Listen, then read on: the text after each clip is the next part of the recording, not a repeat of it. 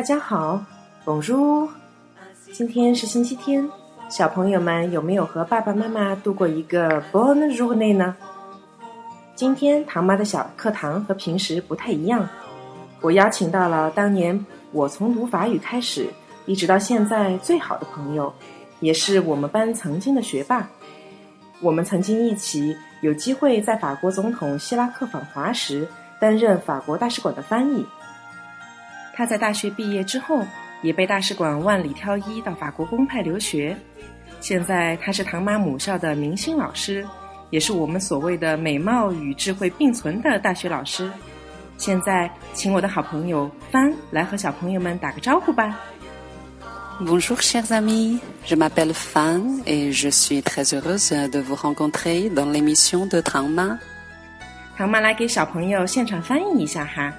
帆刚才说的是：“朋友们，大家好，我的名字叫帆，我非常高兴能够来到唐妈的小课堂。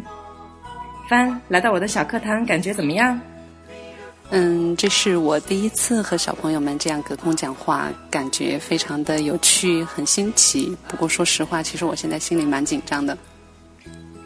话说，当年我们开始学法语的时候，你作为班上的学霸，遇到的最大的困难是什么呀？嗯，其实我觉得初学一门语言肯定是很难的，所以呢，今天跟唐妈一起学习法语的小朋友们，我觉得你们都非常的有勇气。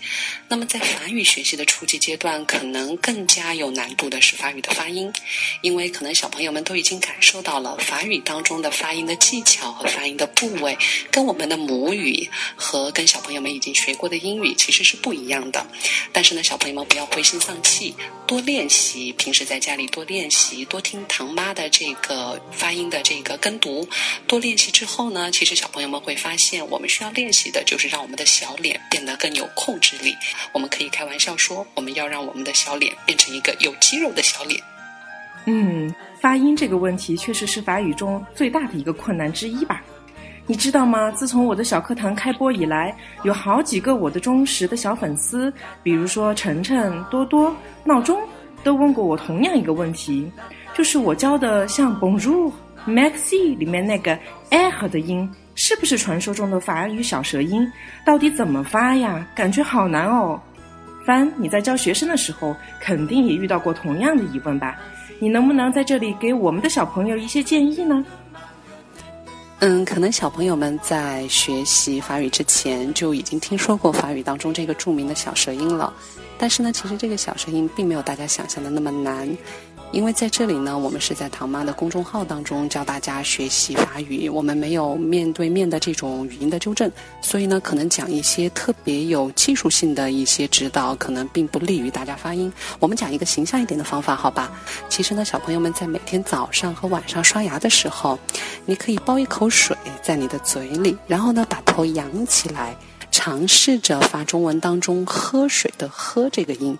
然后呢，逐渐的去寻找震动小舌的感觉，就像这样，呵呵。其实大家会发现，这个小舌音并不难。小朋友们可以在今天晚上刷牙的时候先试一下。小朋友们听懂了吗？其实唐妈觉得，在我的法国朋友中间，好像没有人会特别强调这个小舌音的发音哦。